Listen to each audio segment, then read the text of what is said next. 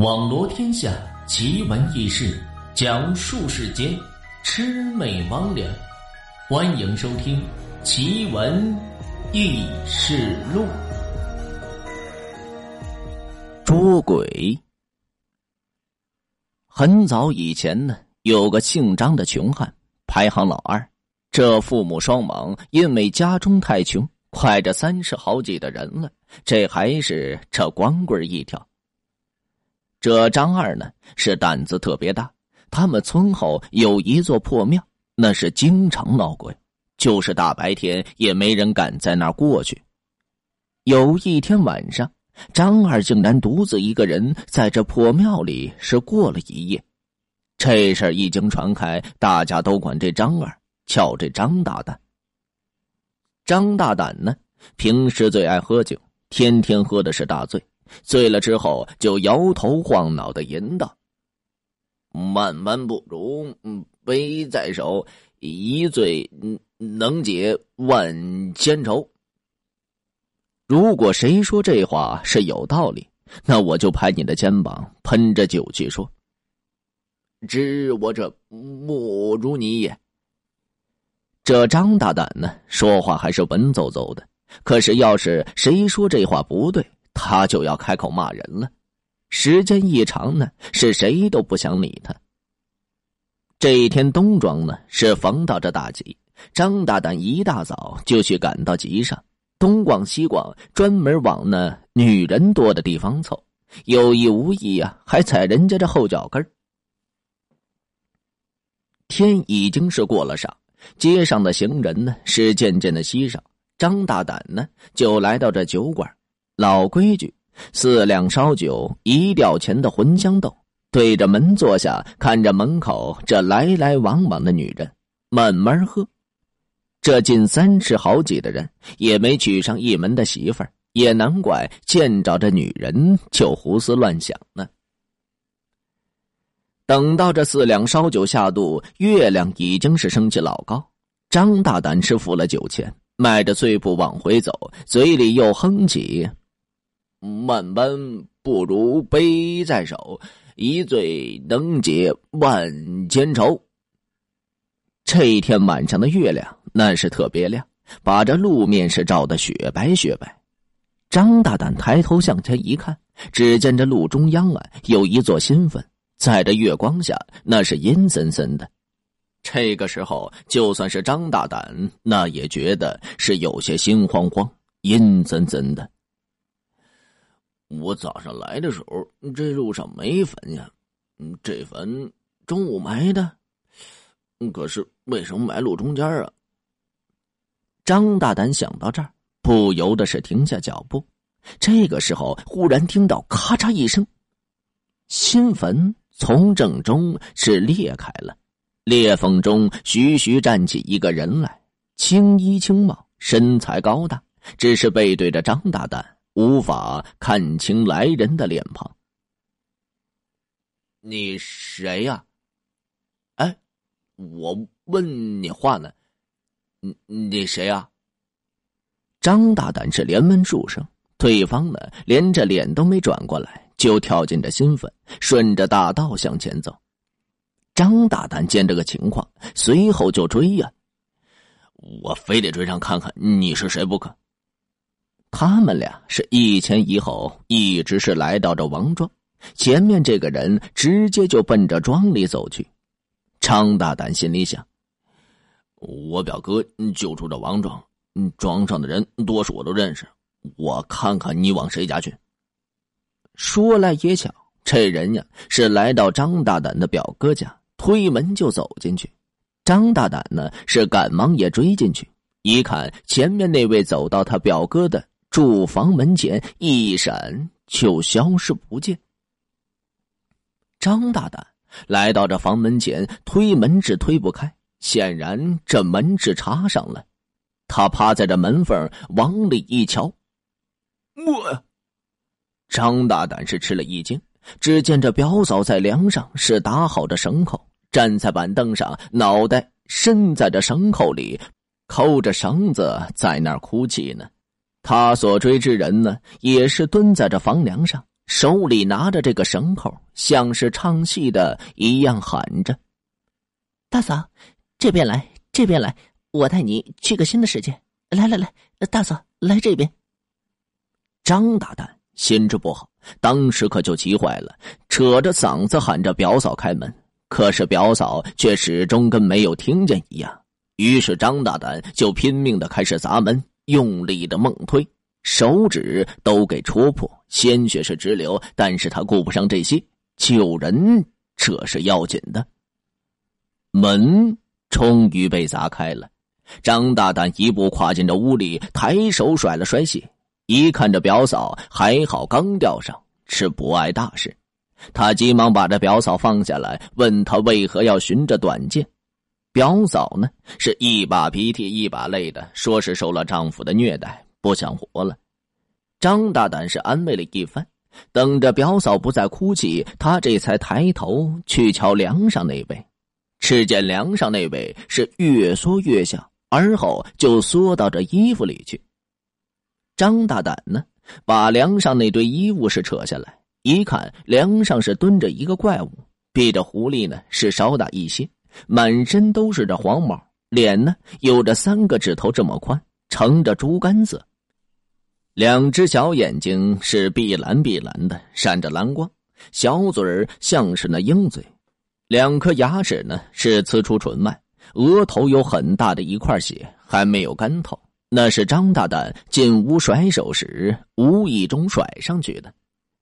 凡是这鬼怪呢，那都害怕这阳刚的血腥气。这滴血呀，正好甩在他印堂正中，就把他给定住，是想跑也跑不了了。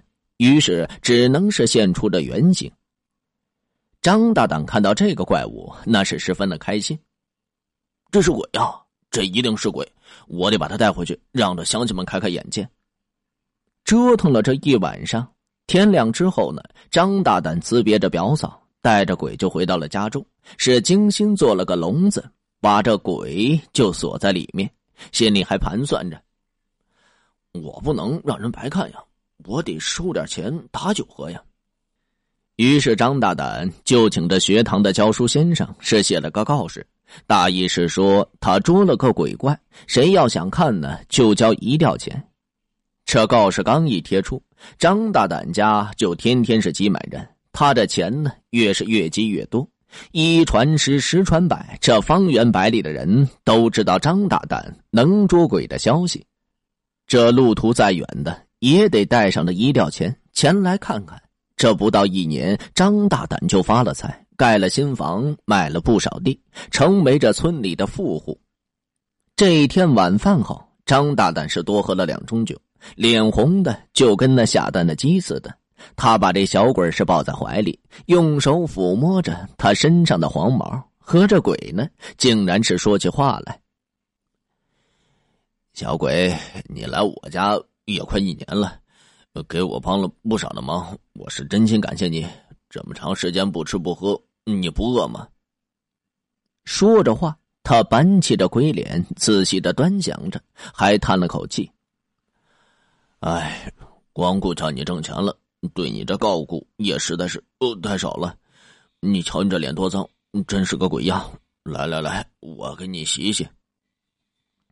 张大胆是倒了半盆的热水，真的给这鬼怪就洗起这脸来。他在鬼脸上是连抹了三把，只觉得手中一滑，再一瞅呢，这只小怪早就是不见。原来呀，鬼印堂上那滴血是被擦掉，血块一掉，没有什么能够定住他，他还不跑吗？被困这一年了，这一下张大胆的酒也是醒了，急的是团团转。这一夜，张大胆是怎么也睡不着，自言自语的说道：“小鬼呀，小鬼，不管你跑到哪儿，我都得把你捉回来。”这天还没亮。张大胆就带足着盘缠出门去找鬼去了。他穿庄过户，到处打听，一连是好几个月也没打听哪里有鬼的音信。张大胆那是十分的失望，但是他并不灰心，还是得继续去找下去。也不知这一天是走了多少路，也不知道是穿过多少村庄。张大胆呢来到一个庄子上，他走进这酒馆，一边喝着酒，一边向老板打听着什么地方有鬼。老板，我是捉鬼的，如果哪有鬼啊，我就去捉。这要说有鬼吗，我们桥东头的桥上还真有，一到晚上谁都不敢从那儿走，桥下边还经常淹死这小孩，都说是那鬼拽下去的。你要是真能把这个捉住，俺们全村人真的是报答你这恩德呢。说着，老板呢又重新给这张大胆是添了几个菜，亲自是为他敬了几盅酒。张大胆心里琢磨着。我一定得捉住这个恶鬼，这不但对我有利，也被这个地方百姓是除去了遗憾。张大胆是酒足饭饱，离开酒馆，按老板所指的路径直奔着庄头的大桥而去，口中又哼起：“万般不如杯在手。”自从离家是找鬼到现在，张大胆这心情啊，第一次这么轻松愉快。因为今晚又能跟着分别很久的小鬼是重新见面了，走着路，他这心里又盘算着：嗯，捉到这鬼，我得给他看好了。谁要看还是一吊钱，钱多了也没啥用。不行，我赚钱得盖个房子，买块地。嗯，不对不对，先娶个老婆。哎，是得娶了，再不娶，这辈子就过去了。想到老婆这儿，张大胆呢还忍不住笑出了声。嘿嘿，女人有意思。上次在街上，我踩了那女人后后脚跟一下，她就小声骂我，骂人都不敢大声。嘿嘿，有有意思。张大胆呢是胡思乱想，不知不觉就来到这桥头上。他往桥墩上一靠，看看天色还早，就点上这旱烟，吞云吐雾的吸进来，静等着天黑的时候好捉着鬼呢。约莫是到了三更天，张大胆呢一边吸着烟，一边想着心事。这时候，从桥下边走出一个黑脸大汉，直接来到张大胆跟前。大哥，天都这么晚，你在这等谁呢？张大胆是仔细的打量了对方一眼，由于是天黑，也看不太清楚。只见这人呢，像是一座黑铁塔，比自己高出一头，于是便客气的说道：“没别事，在这儿专门等一等鬼。” 大哥，你不怕鬼啊？怕鬼？怕什么？我和鬼打交道，那也不是一天两天了。哼，大哥。你认识鬼？那你说说这鬼长什么样啊？鬼啊，呃，一身黄毛，两眼碧蓝，脸窄牙长，我说没错吧？呵呵，没错，大哥，一点都没错。你看看，你看看，我是什么样啊？张大胆呢？这个时候拿出这火刀火势，打着火这一瞧。黑脸大汉和这鬼的面孔当真是一模一样，他顿时是来了精神，伸手就抓住黑脸大汉衣领，嘴里是喊道：“鬼东西，你让老子找的好苦，快跟我回家吧！”